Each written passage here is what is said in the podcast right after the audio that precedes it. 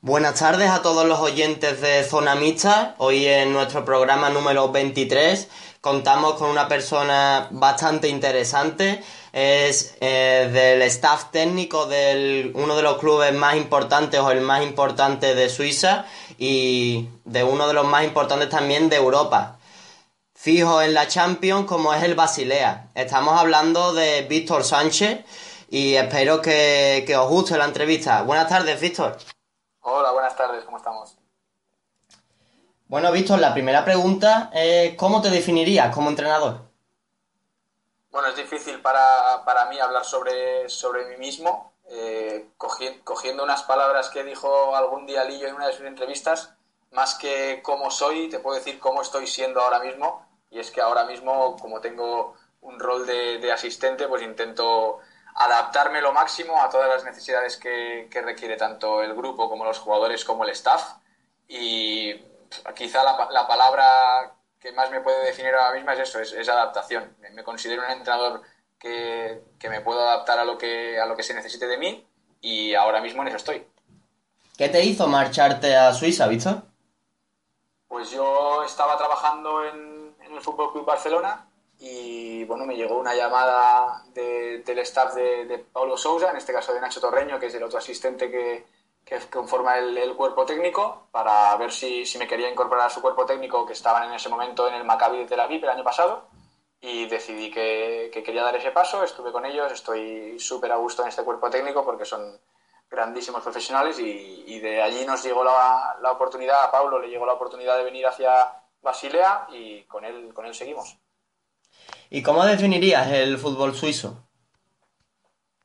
Bueno, pues aquí en, nosotros estamos en, seguramente el, equipo más potente de, la liga y el fútbol suizo tiene para mí un par de, peculiaridades. La primera es como, como la mayoría de, clubes de los, de los equipos nórdicos y los equipos donde tienen un parón invernal por el tema del tiempo, pues eso es una peculiaridad muy diferente al resto de equipos de, Europa y del mundo, que hace que, bueno, pues que, vivas dos temporadas en una temporada misma. Eh, eso lo hemos notado, por ejemplo, nosotros que, o en este caso yo, que, no había vivido esta experiencia, pues en los parones previos y posteriores a, la Navidad, eh, qué nivel competitivo dejas y qué nivel competitivo vuelves a, coger. El, fútbol suizo en general eh, tiene un nivel bastante alto, es una, es una liga con muy pocos equipos, solo somos 10 equipos, y eso hace pues que, no haya mucha diferencia entre el primero y el último, porque entre el primero y el último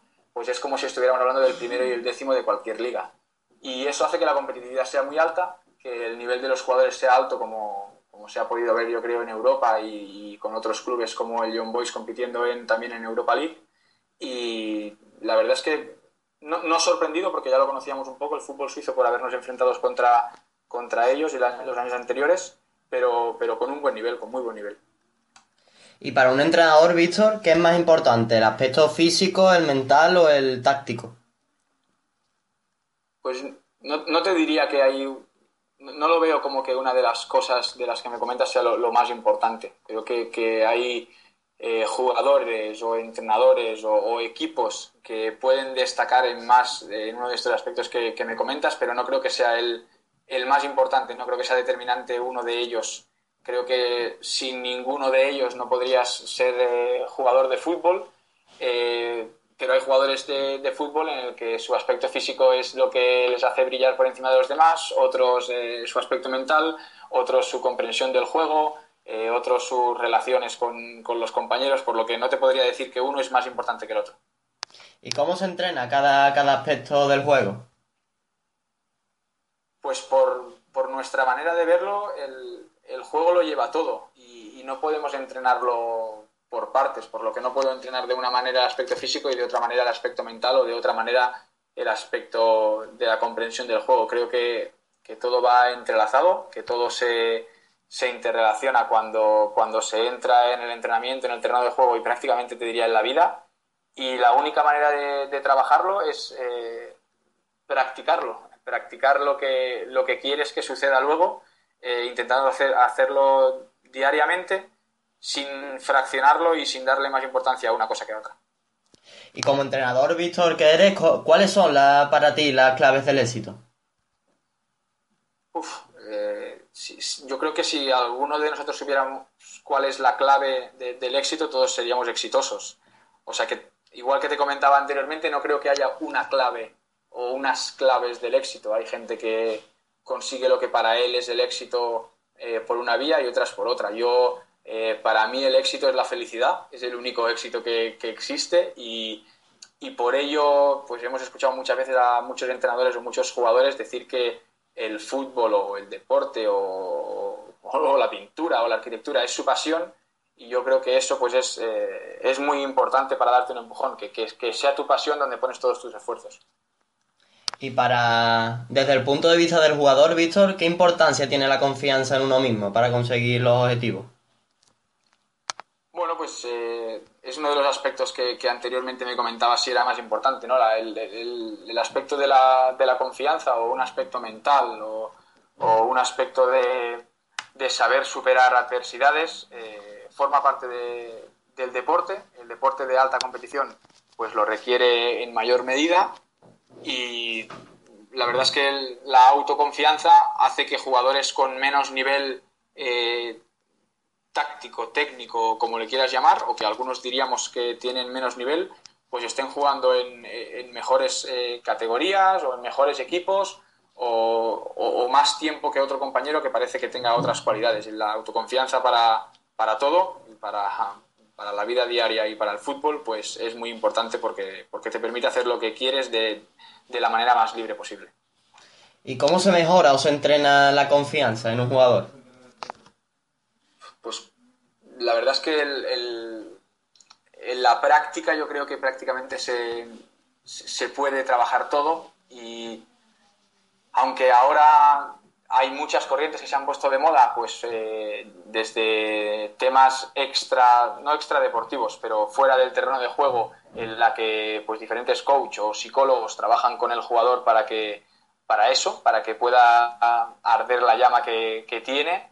Eh, en el día a día es yo creo que donde, donde se puede destacar más con eso, eh, practicar en aquello en lo que eres bueno y potenciarlo, intentar minimizar eh, las cosas en las que no eres tan bueno y que a medida que te salgan un poquito bien las cosas vaya creciendo esa autoconfianza. ¿Y cómo trabajar en un club de la talla del Basilea, Víctor? Pues es eh, gratificante, yo creo que la palabra es gratificante. Eh, estás con grandes jugadores, estás con, en grandes competiciones, enfrentándote a grandísimos rivales en grandes estadios y para mí la palabra más, más significativa es gratificante. Si haces lo que te gusta y encima lo haces en un, en un sitio como este en el que te permite hacerlo pues, eh, al máximo nivel, eh, gratitud es lo, que, es lo que se siente al trabajar en esas condiciones. ¿Cómo son las aficiones suizas? Pues eh, te diría que, que, hemos visto diferentes aficiones suizas. Dentro de los 10 equipos según donde vayas a jugar, bueno, como pasa yo creo que en, casi todos los países, no te diría en todos, porque hay países en los que la afición es eh, 100% fiel en cualquiera de sus equipos, pero un poco como pasa pues, en, la, Liga Española, que encuentras aficiones eh, más exigentes, eh, aficiones eh, un poquito más alocadas, más divertidas. Nosotros tenemos la suerte de que tenemos una afición bastante importante en Suiza, que nos siguen bastante por, por todos los, los, nueve campos a los, que, a los que vamos a jugar. Y aunque es una afición eh, por lo general bastante respetuosa, donde cada, cada equipo tiene una parte de su afición pues que es, es bastante visceral y que, y que anima bastante a, a, los jugadores. Y en cuanto a infraestructuras deportivas, eh, ¿en qué, ¿en qué se diferencia con los clubes españoles? Ya sea centros para entrenar. Bueno, yo, yo, aquí solo te puedo hablar de, Basilea porque es el primer año que llegamos y, no conozco muy bien las infraestructuras de, de los demás equipos. Y, y, lo mismo en España, conozco cinco o seis equipos porque he podido, he tenido la suerte de o trabajar en ellos o, poder estar ahí para, para, verlo.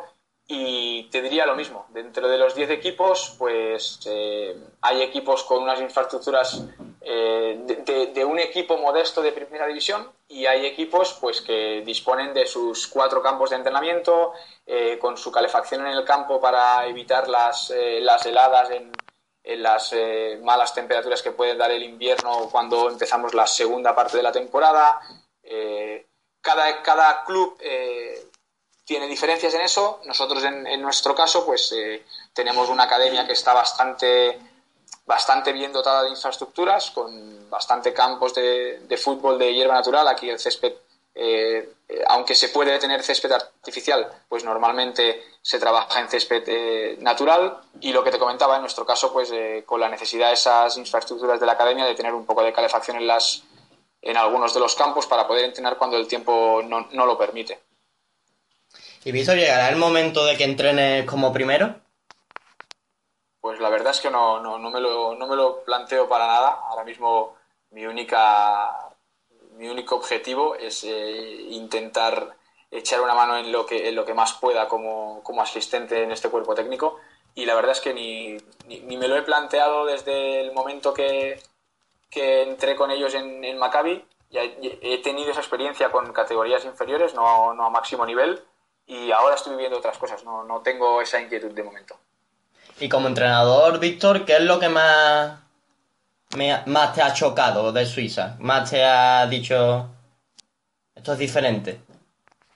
Bueno, quizá lo que, lo que te comentaba anteriormente de, del parón, ¿no? Tenemos la liga, mm, bueno, primero tenemos cuatro vueltas, no tenemos dos vueltas como en la mayoría de, de países, porque como te comento solo somos 10 equipos en la categoría y quizá lo más, no, no lo más chocante, porque ya, ya, lo sabía, pero sí por, por vivencia, no lo había vivido todavía, el hecho de que, la, de que la liga se parta en dos. Hace que tengas que planificar de manera diferente las pretemporadas porque suelen ser un poquito más cortas, eh, porque tienes un parón invernal, este año hemos tenido un parón invernal muy, muy largo y es, eh, es más largo que unas vacaciones de, verano de, de, cualquier equipo de, de, otra geografía.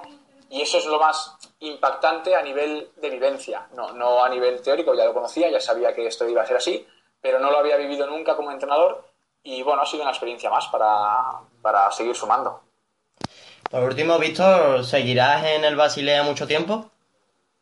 Pues bueno, ahora mismo esperemos que sí. Nosotros estamos contentos aquí, estamos haciendo un buen trabajo, creo. Eh, creo que, se está muy contento con el trabajo que Pablo está desarrollando eh, con estos jugadores y con este club. Y bueno, pues la intención es eh, continuar creciendo, continuar aportando a este, a este club y continuar intentando darles los, las máximas alegrías posible a, la ciudad. Por último, Víctor, me gustaría realizarte un tema de tu vida personal. Son preguntas cortas, respuestas cortas. Muy bien. ¿Un nombre de chico y chica? Pues de chica te diría Mirella, es mi mujer. De chico, Jordi.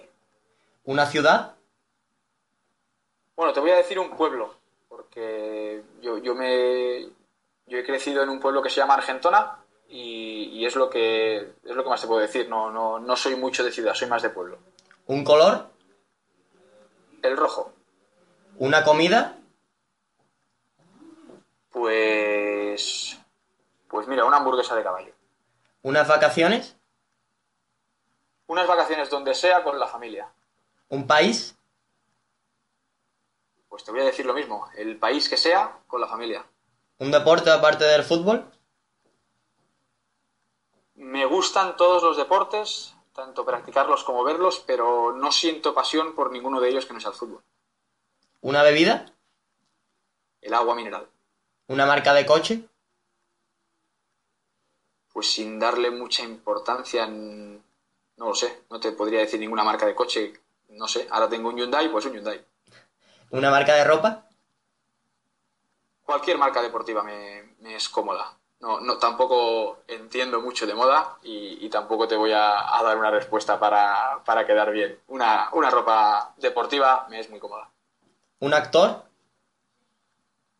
Jim Carrey. ¿Una actriz? Una actriz, eh, Sandra Bullock. ¿Un programa de televisión o una serie? Pues me gusta mucho un programa de televisión que hace de Edward Punset que se llama Redes. Y por último, Víctor, una película o un libro que te haya marcado y por qué. Pues una película que me haya marcado, te puedo decir que mm, El truco final de Prestige, me parece que es el, título original, eh, me ha marcado porque considero que en las profesiones la vida tiene que ser así, como te dicen en esta película.